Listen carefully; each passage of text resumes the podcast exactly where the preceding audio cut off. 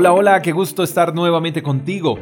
Permíteme compartir una fracción de la palabra de Dios. Lucas capítulo 5 versos 37 y 38 dicen, Nadie pone vino nuevo en cueros viejos, pues el vino nuevo reventaría los cueros, el vino se derramaría y los cueros quedarían arruinados. El vino nuevo debe guardarse en cueros nuevos. Dios desea poner en cada uno de nosotros cosas nuevas, Él no quiere dejarnos en modo vintage. Él quiere que nuestras vidas rebosen de cosas buenas y nuevas, pero es difícil recibir todas las cosas nuevas que Dios quiere para nosotros si no salimos de las cosas viejas. Es como querer remodelar una casa sin haber sacado lo viejo primero. Eso mismo es lo que nos quiere comunicar Dios. ¿Qué quieres de Él? ¿Quieres paz? Pues primero tienes que renunciar a todo aquello que te ha robado la paz. Tienes que renunciar a actitudes, amistades, sentimientos, etc. No puedes pretender que Dios te dé algo nuevo si no hay espacio en donde ponerlo.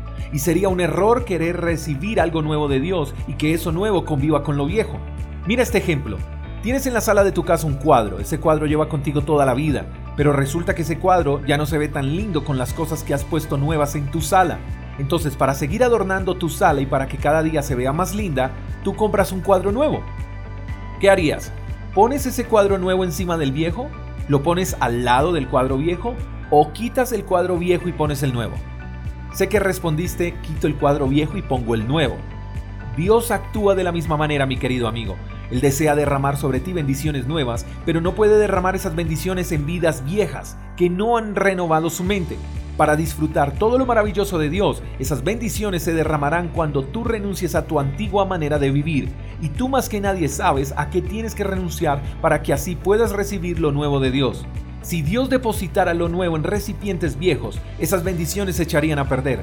Así que limpia tu casa, cambia lo que tienes que cambiar, renuncia a lo que tengas que renunciar, muere a lo que tengas que morir, quita lo que tengas que quitar y así Dios derramará sus infinitas bendiciones sobre ti. Espero que tengas un día extraordinario, te mando un fuerte abrazo, hasta la próxima. Chao, chao. Gracias por escuchar el devocional de Freedom Church con el pastor J. Echeverry. Si quieres saber más acerca de nuestra comunidad, síguenos en Instagram, arroba Freedom Church Call. Hasta la próxima.